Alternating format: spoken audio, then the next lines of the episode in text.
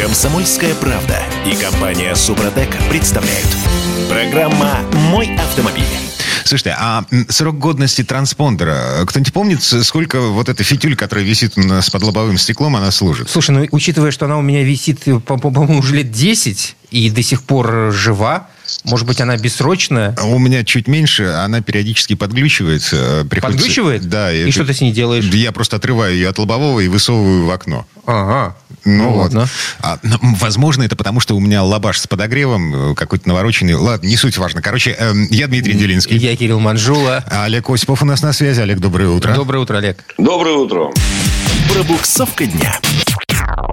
А про транспондеры, про их срок их службы мы вспомнили в связи с тем, что в России собираются повысить цену на в, в, вот сам транспондер. То есть не только на проезд по платной дороге, но еще и на сам транспондер. Слушай, ну, во-первых, давай вспомним, что фактически ну, данная тема, ну, кого она интересует? Жителей Петербурга, Москвы, а сейчас будет интересовать жителей Нижнего Новгорода, Казани. А потом это вот дорога, которая тянется в сторону границы с Казахстаном, она, она тоже будет платная. Да, да, естественно. А для тех, кто не понимает... Краснодар, Ростов, Воронеж, вот это Для все. тех, кто пока не понимает, о чем мы, собственно, здесь говорим, транспондеры — это такая электронная штуковина, которая позволяет вам бесконтактно оплачивать проезд по платным магистралям в и стране. в некоторых случаях еще и со скидкой. В основном это, да, скидка. А, собственно, как бы... Она сжимается, укорачивается, эта ну, скидка. Ну, смысла, бы, смысла бы не было у людей вообще заморачиваться с этим транспондером, если бы там еще и скидок не было. Так вот, э, мы с Кириллом, э, поскольку мы в Петербурге, мы эти транспондеры получили бесплатно. Кирилл 10 лет назад, я лет 6. Ну вот, когда только начали открывать первый этап э, ЗСД, их стали раздавать бесплатно, чтобы люди ну, начинали привыкать к этому новому. Сейчас у граждан России 3,5 миллиона транспондеров в общей сложности. А, и значит, нам с вами обещают, что в связи с дефицитом, вот, и сейчас распродают, в связи с санкциями... Сейчас распродают то, все то, что было закуплено за бугром, до э, объявления санкций. И эти складские запасы, они заканчиваются. Вот. И этой весной транспондер будет стоить не 3,5 тысячи рублей, как сейчас. А 6. Нормально. Ну, потому как в России вот умеют только за 6. Олег? Вот. Вот теперь можно? Можно, извини. Это, да нет, нормально, нормально. Вы все замечательно рассказали. Э, ну, начну с самого начала, потому что э, ватер, с термальными стеклами и стеклами с подогревом действительно лучше высовывать транспондер. Он не срабатывает. Я знал.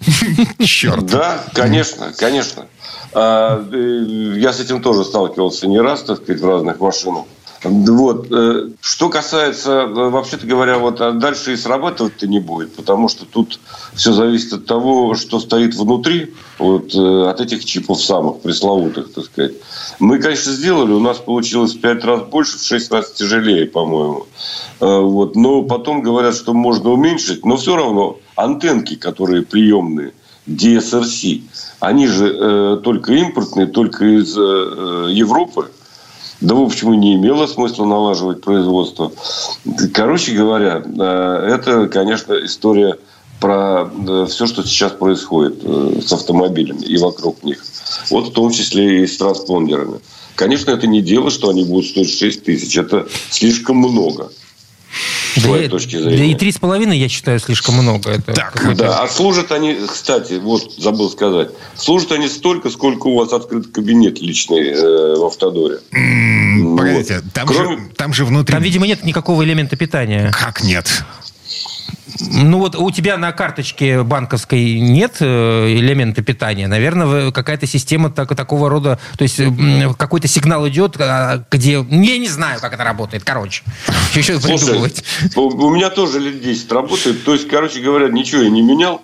А правда как-то заезжал, у меня он отказывался работать, заезжал в, вот как раз на платной дороге э, в сервис, угу. в Автодоровский. Они мне я не знаю, что-то проверили, сказали, все в порядке. Может быть... А, смотрите, а, прямо сейчас я, я, я открываю свой личный кабинет на а, а, ЗСД, западном скоростном диаметре. Значит, а, база тарифа... А в обычных условиях... Вот, важное. В обычных условиях эксплуатации не более шести транзакций в день. Срок службы батареи транспондера ЗСД, я не знаю... А, все-таки есть батарея. Да, ТЭПАСы и все остальные. Короче, у нас же свой собственный. Ага. Вот. 3-5 лет. А как тогда у нас это все действует? А, а потом батарейку нужно менять, видимо. А я не менял нифига. Я тоже. А, а может, я заезжал, вот мне как раз и поменяли. Я даже не знаю. Вполне надо, надо, надо будет мне задуматься по этому поводу. Но лучше заехать заранее поменять, конечно. А то сейчас же э, э, free flow, то есть э, можно поехать и не заплатить. Вот это будет, конечно, Попадало неприятно. Угу, угу. Это будет 5 тысяч. Угу. Так, но э, так или иначе, тем, кто будет менять транспондеры э, в случае, там, я не знаю, поломки, утери, э, тем, кто будет покупать транспондеры в ближайшее время в связи с тем, что открываются новые э, платные трассы э, и бла-бла-бла. В общем, э, готовьтесь. Э, прямо сейчас э, распродают остатки, складские запасы, завезенные сделаны еще в прошлом году. А дальше что будет, не, непонятно. Нет, почему непонятно? А вот Предупреждают 6 построят, тысяч рублей. Угу. Построят новую М-12, а транспортеров будет не хватать. А деньги собирать надо. Может, кассу откроют, как и раньше? Ага. Вот раз, пункт, раз, пункты раз... взимания платы. Это ж так сколько я думаю, этим все и кончится. Миллиардов нужно вложить в эту дорогу, чтобы построить еще и шлагбаумы. Ну, понимаешь, поторопились несколько с, с новыми технологиями, я боюсь. Угу. Сейчас все встанет э, на свои места. Тоже неплохо. Будет сидеть бабушка в платочке, собирать денежку. Щелкать се- семочки. Ну, там не бабушки. Семочки, да. Работают. Там такие тети. Ну, вот, ладно, неважно. А, давайте еще пробежимся немножко по новостям, по свежим автомобильным из АвтоВАЗа, например. Значит, во-первых, нам вернули мультимедийную систему, штатную мультимедийную систему в Ладу Ниву Travel. Это Шнива бывшая, да? Шнива, да. Вот. Значит... Э, Радуемся. Смотри-ка, видишь? Э, Могем. Значит, 7-дюймовый дисплей, э, изображение с камеры заднего вида, радио, воспроизведение музыки через USB, AUX, hands-free, возможность управления функциями смартфона на базе Android. Все это подключается, короче говоря, к смартфону. И э, все это хозяйство э, теперь стоит миллион сто шестьдесят четыре тысячи пятьсот рублей. Ну, такие цены еще бывают. А, ну, так это шнива. Ну, это, это 80 лошадей под капотом. Слушай, но ведь с мультимедийным экраном. Боже. Зачем И с камерой заднего вида, да, забыли сказать. Да. А, кстати, Без камеры это все не считается. И кто-нибудь знает у этой камеры заднего вида омывай, омывайка есть? Слушай, ну ты вообще, ты нет, поимей совесть-то, Дима. там нет и быть не может. Она, кстати говоря, не на всех Э, очень на небольшом количестве западных моделей. Так, тогда, внимание, стояла. вопрос. На кой черт на камера заднего вида в Шниве, э, э, главная задача которой это э, ездить по пыли, грязи? Вот. Ну, вышел, протер, поехал дальше. Спасибо.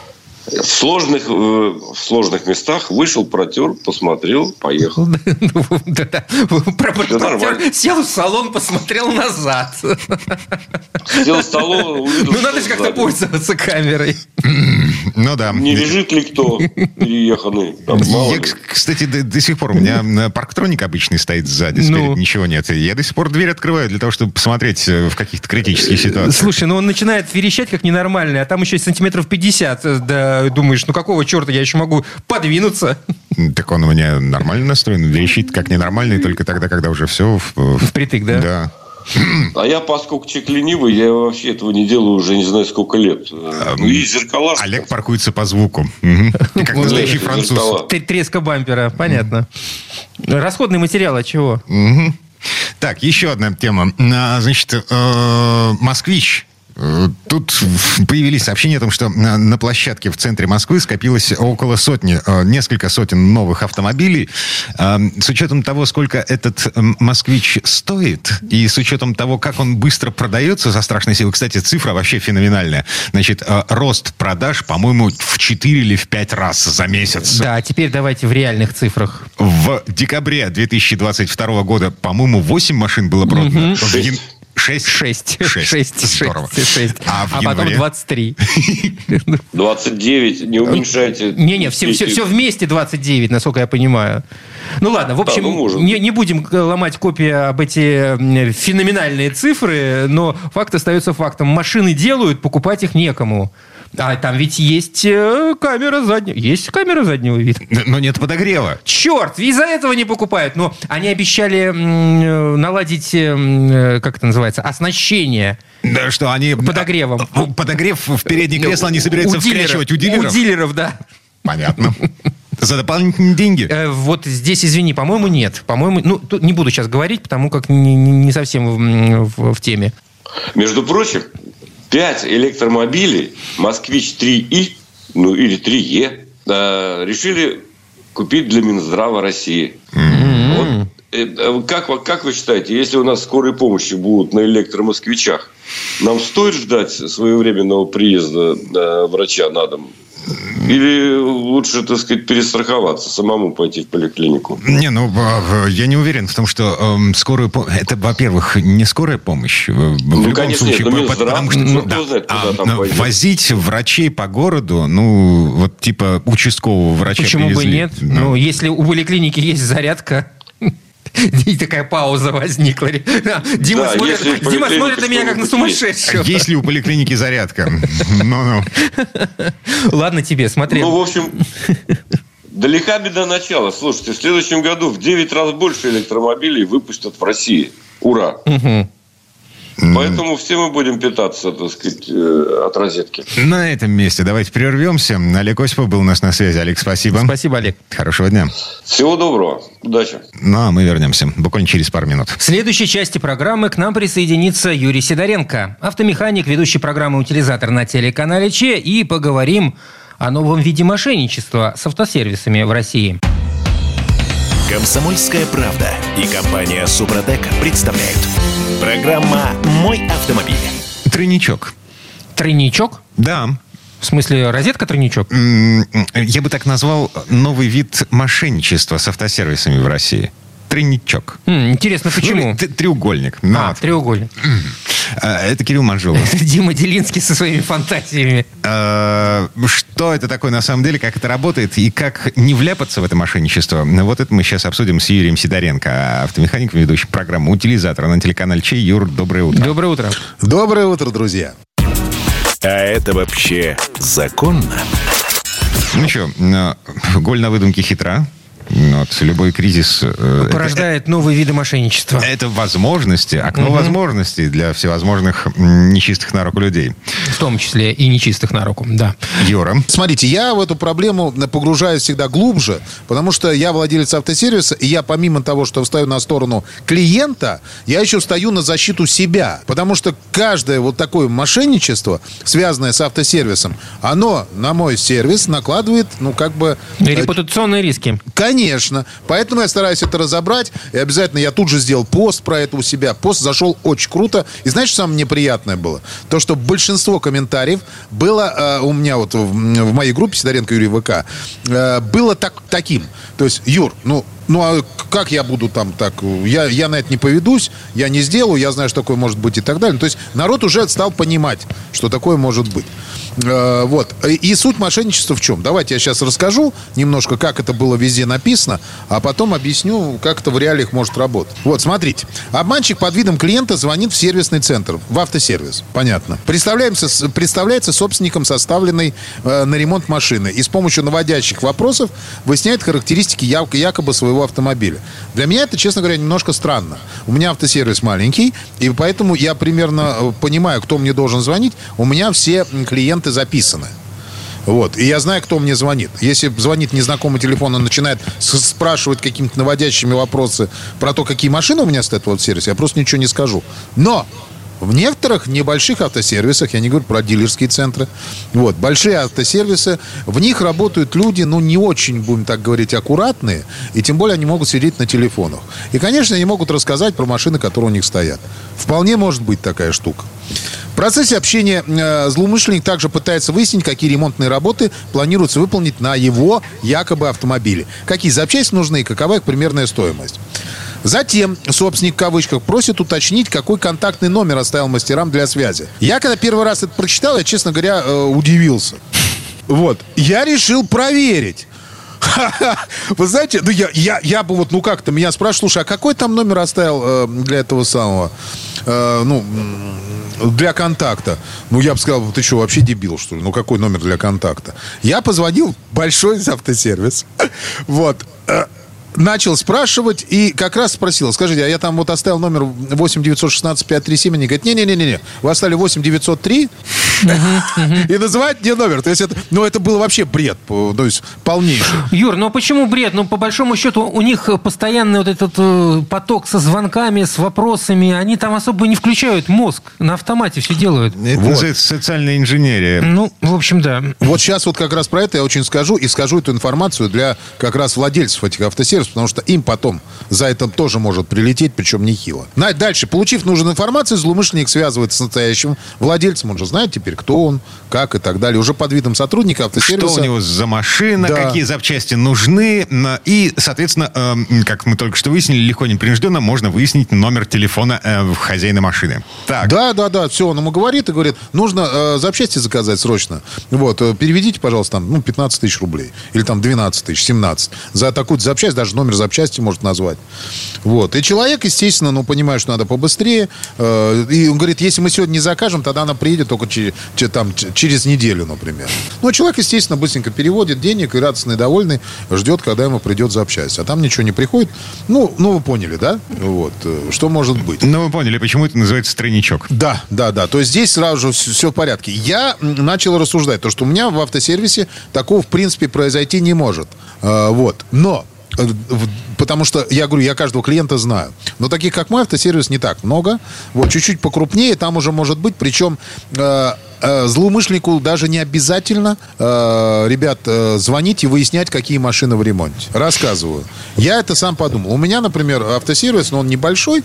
Естественно, машины, которые, на которую я жду запчасти, я выгоняю на парковку. Охраняемая парковка. Она за, а, как бы открытая, но за забором все охраняемое с камеры. Вот. Если пришел злоумышленник, он посмотрел, какие там машины стоят. Например, машина без крыла стоит, да? Ну, к примеру. Он посмотрел марку, посмотрел номер. Дальше пробить номер владельца, это в наше время вообще не проблема. Ребят, просто не проблема. Пробивается номер э, телефонный и как его зовут. По марке машины и по, по госномеру. Все, у него есть вся информация. Дальше он с этой информацией звонит в автосервис. Если у них нет такой системы, как у меня, когда я знаю каждого клиента, вот, у меня очень хорошая память. э, Вот.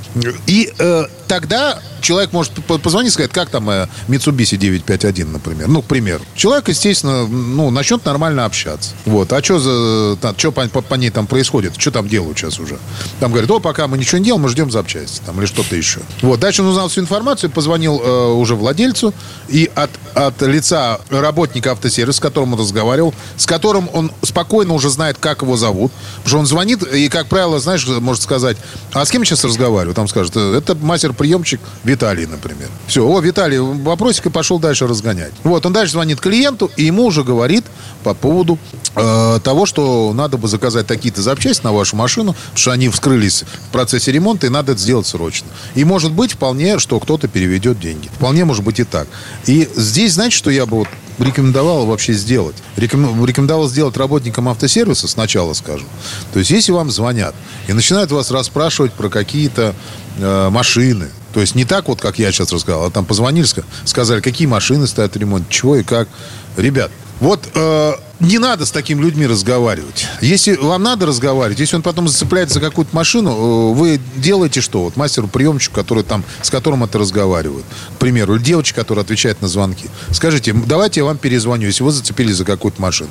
Вы выключаете телефон, смотрите в заказ наряд, который оформлен на эту машину, там есть телефон владельца, и набираете ему. Если вам звонил владелец, то он возьмет трубку, и вы у него спросите, вы только что звонили? Он скажет «да», или он скажет «нет». И все, это будет нормальный подход. А вот э, со стороны э, именно э, клиента я рекомендую сделать вот что.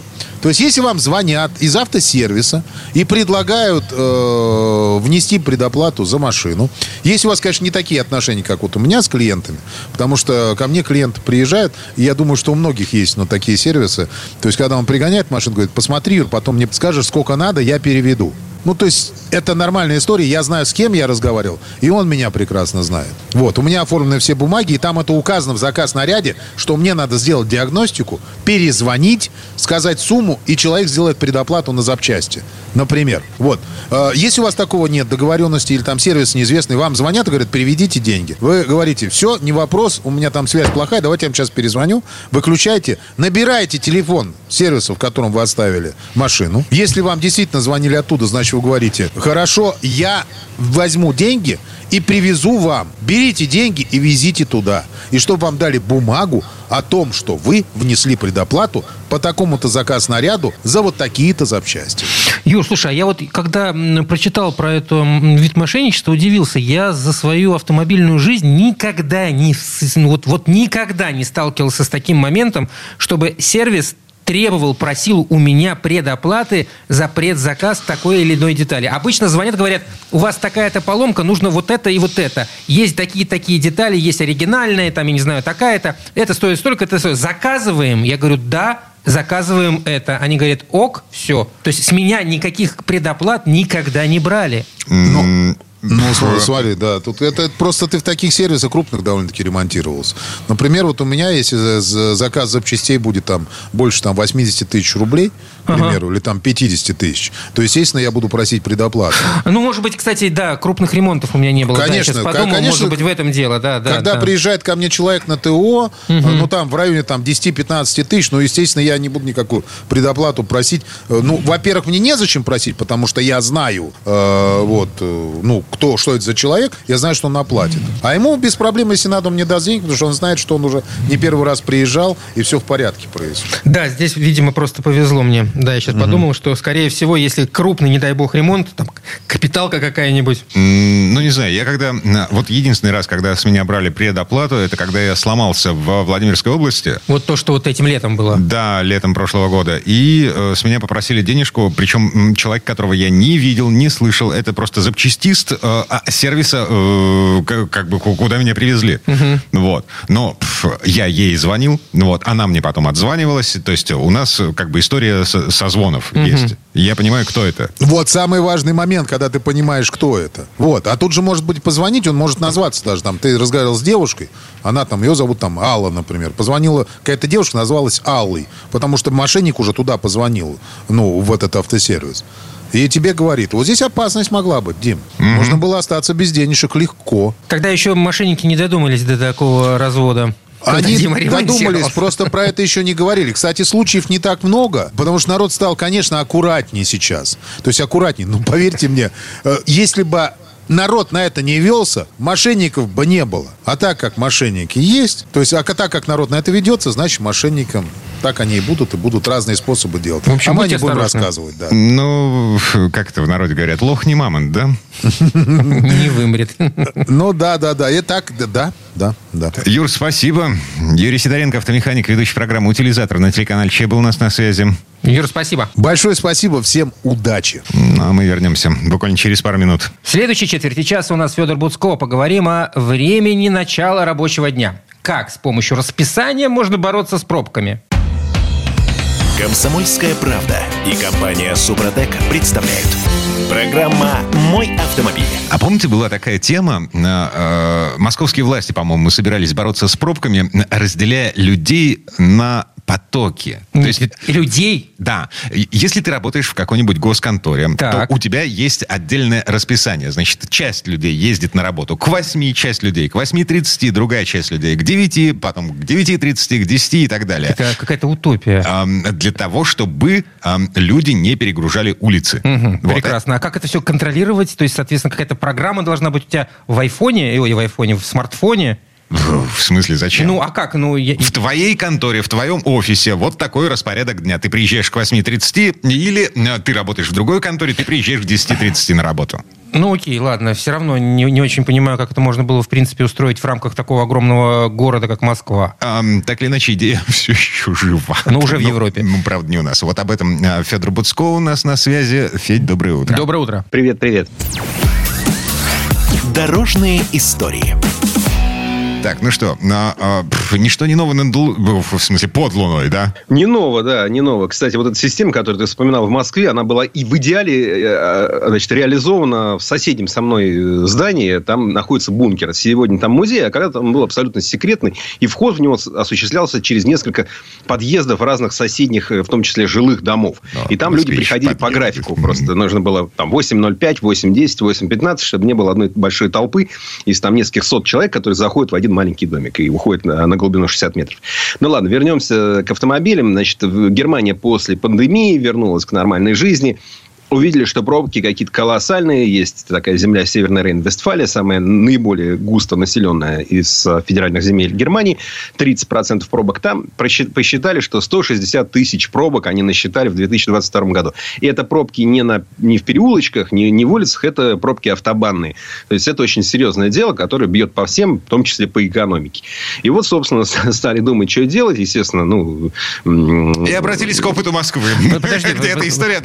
Поясни, пожалуйста, пожалуйста, а в чем причина-то пробок? Понятно в, в Германии? То есть это, нехватка, много это людей. нехватка дорог, это большое, большое количество автотранспорта, который ну, не соответствует транспортной инфраструктуре. Почему?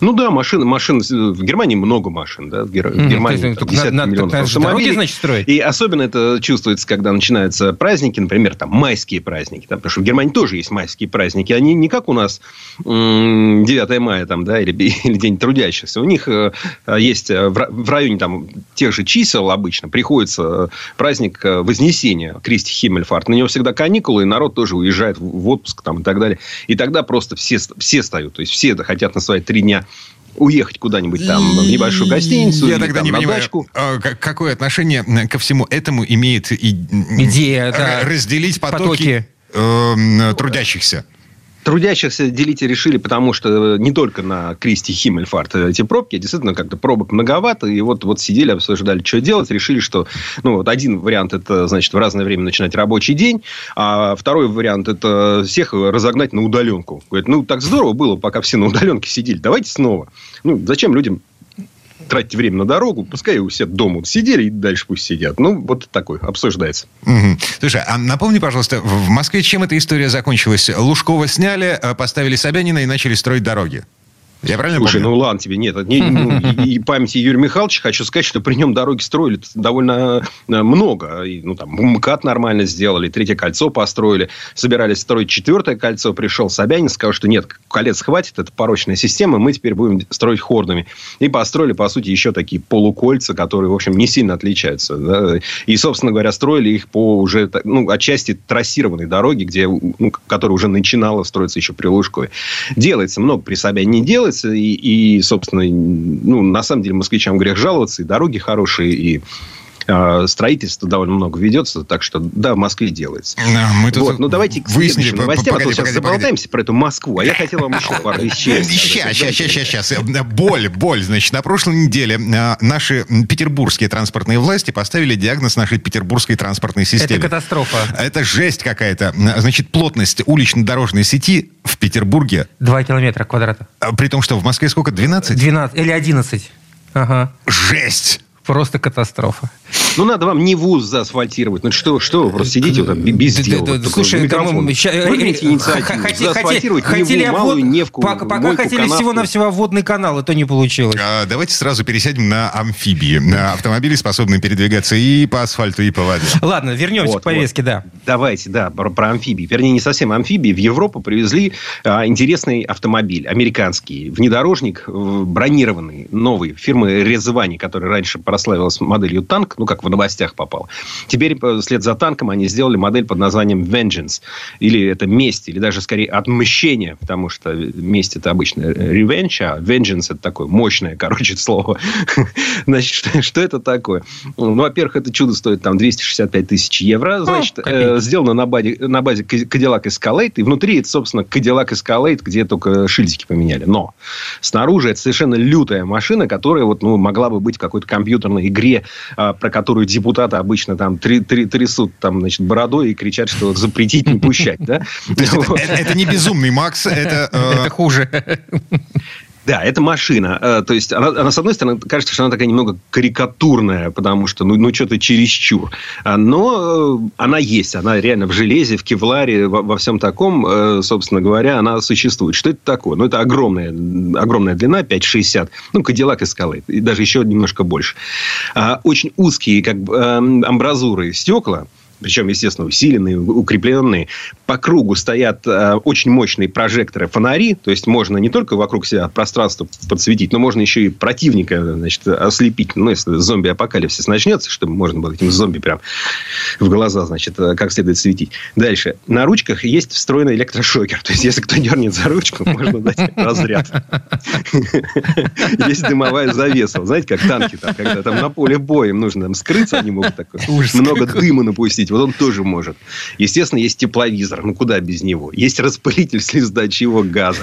Есть там защита от каких-то электромагнитных помех. Есть встроенная сирена. Ну, и так далее, и так далее.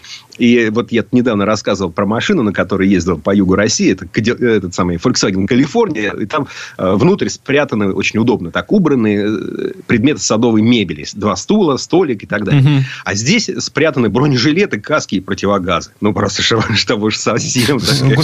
Мне интересно, вот вообще покупатели на, этот, э, зачем, на это чудо, да. Зачем нужна эта машина? Для кого? Тревожные. Для кого? Люди же, многие люди тревожные, да, вот они, не знаю, там, бегут в аптеку и а, берут вот там три пачки антибиотиков. войну Им не доктор строили. прописал. Это, угу. это, ну, аж, а вот вдруг они кончатся. Дай-ка я их сейчас куплю. Лучше я их потом выкину, когда они просрочатся, да, или, или приму то, что мне не нужно, и то, что мне не поможет, там, только вред нанесет. Но я лучше возьму. Людей же много тревожных, да, ну, трудно справляться со своими страхами. А если ты богатый, и у тебя много страхов, да? вот тебе способ потратить, потратить какие-то там 300-400 тысяч долларов. Может быть, хватит тебе. Можешь еще бункер себе купить. В принципе, да. А, тоже ведь хороший вариант. Слушай. Заодно воры не подкрадутся. Ну, тоже, сам понимаешь, актуально. Я помню, значит, в старых американцах э, была такая штука... Э... Подожди, извини. Вы видели этот значок-то этого автомобиля? Жутко на УАЗик похож. Аризоне? Да-да, посмотри. А, крылышки, круг. Да-да-да-да-да. А, в американцах, в старых, были пистолетные ящики. Специальные пистолетные ящики в дверных картах. Ну, видишь, как хорошо. Вот, вот, вот, вот тоже идея для стартапа, да. Продаем бесплатно. Так. Ну, конечно, это глупость. Но главное, смех в том, что они его притащили в Европу. Там в Америке за бугром, за своей Атлантикой уже там творят, что хотят. Они все с оружием. Там же... Ты же в Америке, когда идешь, ты должен понимать, что у любого человека может быть пистолет совершенно легально и вполне возможно он у него есть. В Европе-то нельзя, э, ну, какое оружие? Ничего. В Германии ты даже с ножом не можешь на улицу выйти. Это все, это преступление. Вот. Поэтому, когда перед редакцией одной крупной немецкой газеты, значит, устраивают фотосессию этой машины, народ собирается такие, типа, вы что? Ну, это, это что? Ну, а производитель не дурак, он, он играет тоже на геополитической, так сказать, ситуации. Даже не настолько на геополитической, сколько на тех тревогах, которые в людях э, появляются. Да? Он привез, показывает. Ну, флаг им в руки. Флаг им в руки, барабан на шее, да. попутный ветер. Да, точно, мы, мы точно. все знаем. Да. Давайте спину. к следующей новости. У нас же есть еще немножечко времени? Мы да, есть, есть, есть. А, ну отлично. Значит, история про BMW i4. Ну, в BMW теперь все, что на i, это все электрическое, значит, к нам отношение имеет э, ну, примерно никакое, но, тем не менее, ну, забавная ну, история. Погоди, есть, у, нас, у нас такой... здесь в соседнем квартале, э, я постоянно вижу, паркуется i3. Ну да, ну i3 там э, машина немножко другая, это i4 уже совсем следующего поколения, полностью электрическая, пятидверная, хэтчбэк, э, значит, ну и интересная вполне машина. Кстати, я на самом деле зря говорю о том, что к нам не имеет отношения. Я давеча был в автосалоне, такая деревня у нас, автодеревня есть в Москве, одна из таких автодеревень, прошелся по салонам и, конечно, был поражен количеству автомобилей, выбору автомобилей. То есть, там ведь понавезли такого, чего у нас никогда в жизни не было. Потому что соглашение с тиражами. правообладателем параллельный импорт был запрещен, а сейчас разрешен, и поэтому, да, везут все, все что угодно. Так, i4. Поэтому я увидел столько моделей Volkswagen, которые я никогда не видел в жизни, да, в своей, понимаешь, из Китая просто. Всю линейку, ну, не всю линейку, конечно, но очень много привезли, и тащат еще какую-то отдельную марку Jetta. Это у нас был Volkswagen Jetta. А у них есть дочерняя марка Jetta специально для Китая. Вот их уже тоже везут, там пока цена только не очевидна. Но постепенно эти цены снижаются. Ну, просто машин везут, везется довольно много, выбор расширяется, люди покупают мало, соответственно, цены они, конечно, не выйдут на этот там докризисный, так сказать, уровень. Естественно, они будут останутся высокими, но, может быть, они прижмутся чуть-чуть. Так что надо чуть-чуть подождать, посмотреть и спокойненько выбирать. Еще бы зарплату кто-нибудь поднял. Вот самый главный вопрос. Присоединяюсь. Это Федор Буцко был у нас на связи. Федь, спасибо. Спасибо, Федь. Хорошего дня. Да, и всем повышение зарплаты. Ну, а мы вернемся буквально через пару минут. В следующей части программы у нас журналист и летописец мирового автопрома Александр Пикуленко. Послушаем историю о первом народном автомобиле СССР, о 401-м «Москвиче». Комсомольская правда и компания Супротек представляют. Программа «Мой Это мы автомобиль». в студию радио «Комсомольская правда». Я Дмитрий Делинский. Я Кирилл Манжула, и в этой четверти часа у нас традиционная история от Александра Пикуленко. Несмотря на свою явную технологическую отсталость, даже в 50-е этот автомобиль был очень любим в народе. Ведь по большому счету это был первый автомобиль, который мог себе позволить с некоторыми оговорками обычный советский рабочий или служащий. Это Кирилл заходит в «Москвич-401». Мгм. Своими корнями 401 идет э, к довоенному Opel Kadett 38. Ну, по факту, первые образцы машины, собранные в Москве в 46-м, были точной копией немца. А серийное производство первой советской народной легковушки началось в апреле 1947 года. Мне это была уже чуть-чуть другая машина. Ну, так или иначе, у появившегося после войны автомобиля было идеальное соотношение простоты, удобства и оптимальные технические решения. Поэтому он, собственно, стал одной из самых популярных машин той эпохи. Вот здесь слово Сан Санычу. Предыстория. Первые автомобили «Москвич» сошли с конвейера московского завода малолитражных автомобилей 4 декабря 1946 года. Эти машины впервые в СССР разрешено было покупать частным лицам, не спрашивая разрешения начальства. Цену на него назначили директивным порядком 9 тысяч рублей. Тогда это были большие деньги. Зарплата рабочего была рублей 700.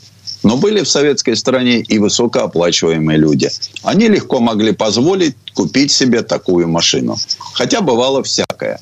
Энтузиасты автомобильного дела покупали его в складчину и пользовались по очереди. А наш великий актер Алексей Баталов, получив от Анны Ахматовой деньги, чтобы приодеться, вместо этого купил себе 400-го москвича. Ездила на таком в начале своей карьеры и балерина Майя Плесецкая.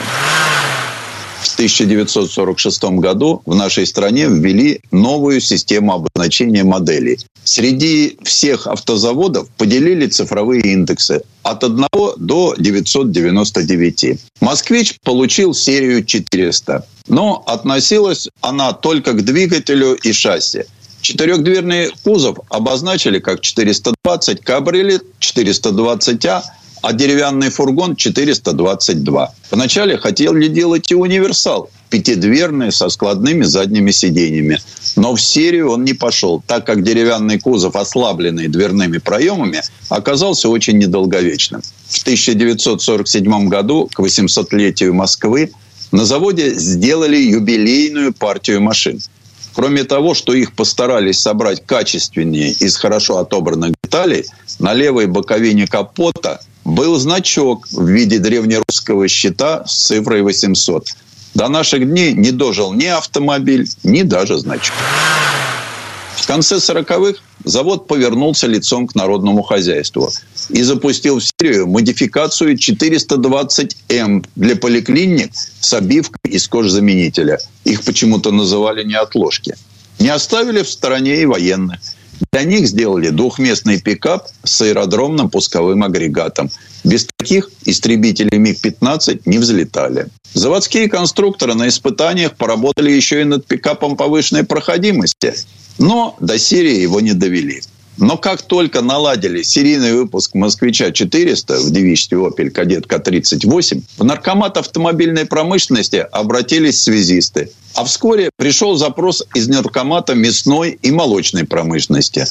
Обоим ведомствам понадобился небольшой фургон для перевозки мелких партий грузов в городской черте. До войны никому бы и в голову не пришло обращаться с такими просьбами. Обошлись бы грузовиком ГАЗ-2, да и все. А теперь это казалось очень логичным и современным. Автомобилисты пошли навстречу. Было утверждено техзадание, и заводу малолитражных автомобилей была дана команда сделать. Меньше чем за год был готов легковой автомобиль с деревянным кузовом типа фургон, получивший индекс «Москвич-422». Любую машину для победившей страны в то время утверждал лично Сталин. Весной 1948 года на смотрины в Кремль прибыла целая партия разных автомобилей, среди которых бесспорно выделялся полудеревянный «Москвич» с дермантиновой крышей. Вождю он понравился и получил путевку в жизнь. Хотя производство фургона ставило перед заводскими инженерами целый ряд нетипичных задач. Ведь им, если и приходилось иметь дело с деревом, то только для деталей внутренней отделки. Следовательно, возникла проблема, где и как наладить изготовление деревянных комплектующих. Но поскольку совсем недавно наркомат автомобильной промышленности был наркоматом среднего машиностроения и занимался производством танков и самолетов, партнера для автомобильного завода нашли очень быстро. Это был первый опыт конверсии в СССР. На авиационном заводе имени Хруничева в Пилях еще с военных времен остался запас дерева и фанеры. Да и специалисты тоже были. Поэтому никакого столярного цеха на Остаповском шоссе создавать не стали. Готовые москвичевские шасси своим ходом перегоняли в фили, где на них устанавливали заднюю часть кузова и передние двери – из хорошо высушенных березовых брусков с филенками из бакелитизированной фанеры. Крыша обшивалась дерматином, который крепился к деревянному каркасу бесчисленным множеством обойных гвоздиков. Хотя и рабочим авиационного завода приходилось много возиться с деревом. Требовалось подбирать материал по фактуре и без сучков, да еще подгонять его по месту – Особенно тяжело давалась полукруглая окантовка заднего крыла. Эта модель пользовалась огромным спросом. Толкачи со всех сторон Советского Союза неделями ждали возможность получить столь необходимую в хозяйстве машину. На конвейере этот редкий для советского автопрома автомобиль постоял до 1956 года. А его преемник, цельнометаллический «Москвич-430», появился только в 1963 году. Через три года выпуска стало ясно, что машина, в основе которой лежал довоенный «Опель», успела. И на заводе сделали пять прототипов Э424 с измененным внешним видом. Именно их и планировали выпускать как модель 401. Но не нашли, где сделать штампы. И ЗИС, и ГАЗ отказались. Только в 1951 году «Москвич-400» удалось модернизировать. Рычаг с пола переехал на рулевую колонку, вторая и третья передача в коробке обзавелись синхронизаторами. Прошло еще три года выпуска. Двигатель получил новую головку блока и увеличенную степень сжатия. Мощность выросла до 26 лошадиных сил. Тогда же поменяли индекс 401-420. Но выглядел «Москвич» все так же. Эта машина стала первой в СССР и массовой спортивной. Уже на первом чемпионате страны в 1950 году их было больше 20. А начальник испытательного цеха завода Лев Гевартовский стал первым чемпионом СССР. Тогда ему за это дали красный свитер. Но в фаворе у начальства тогда были не гонки, а конкурсы профессионального мастерства. И однажды на такой поучаствовать приехал водитель-испытатель завода Юрий Чвиров. Это была 100-километровая гонка на экономичность. Чтобы показать хороший результат, кроме классно подготовленного автомобиля, он на ходу при попутном ветре открывал все двери, чтобы они служили парусами, подталкивая «Москвич». И победил с результатом 2,5 литра на 100 километров. Хотя обычно машина расходовала литров 10. Простоял на конвейере «Москвич-400-401» 10 лет. До апреля 1956 года. За это время сделали 246 тысяч машин. Отдельные экземпляры ездили у рачительных хозяев еще в конце 80-х. В наши дни «Москвич-422» смотрится еще более привлекательно, чем во времена своей молодости. Прежде всего отметим гордый профиль капота с красным флажком, заменившим «Опелевское веретено», большие колеса посадочным диаметром 16 дюймов и несвойственное автомобилю потрясающее ощущение живого дерева. Сзади ровный деревянный пол с отсеком для запаски под ним и распашная двустворчатая дверь. Хотя, чтобы добраться до дальнего угла кузова вместе с грузом, придется попотеть. Двигатель у «Москвича» очень маленький и по размеру, и по мощности. В нем всего-то 1074 кубических сантиметра объема и 26 лошадиных сил. Работал он на бензине А66, а для смазки его вполне устраивал автол. Разгонялся фургончик до 80 км в час. Правда, требовалось ему для этого разбега почти минута. Внутри салона много места занимает большой и тонкий руль. Под ним изящный рычажок трехступенчатой коробки передач. В центре два больших белых прибора, а слева и справа от них вместительные бардачки.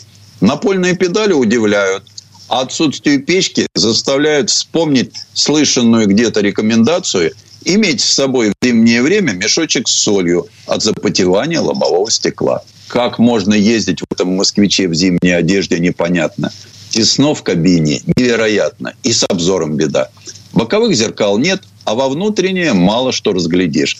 Зато даже сегодня «Москвич-422», тихо пофыркивая моторчиком и хрустя передачами, способен неторопливо ехать и до сих пор в состоянии доставить к месту назначения положенное ему 200 килограммов груза. Предыстория. Сан Саныч, спасибо. Это был Александр Пикуленко, летописец мировой автомобильной индустрии. И у нас на этом все на сегодня. Дмитрий Делинский. Кирилл Манжула. Берегите себя. Программа «Мой автомобиль».